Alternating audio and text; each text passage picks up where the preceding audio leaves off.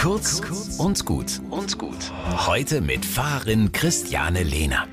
Jetzt ist die Gelegenheit. Alle Paare können bei der Aktion Einfach heiraten der evangelisch-lutherischen Kirche in Bayern sich am 23. März spontan segnen lassen. Dabei spielt es keine Rolle, ob man bereits standesamtlich verheiratet ist, ein LGBTQI-Plus-Paar ist oder ein Jubelpaar. Mir gefällt das, denn wer sich für die eigene Liebesbeziehung Segen wünscht, soll ihn bekommen. Segen ist bedingungslos.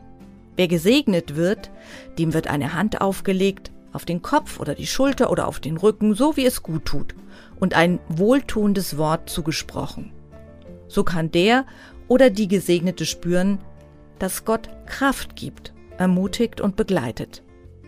Einfach heiraten? Wenn ihr Interesse habt, wendet euch an die Pfarrerinnen und Pfarrer im eigenen Wohnort oder in Nürnberg an die Servicestelle Segen.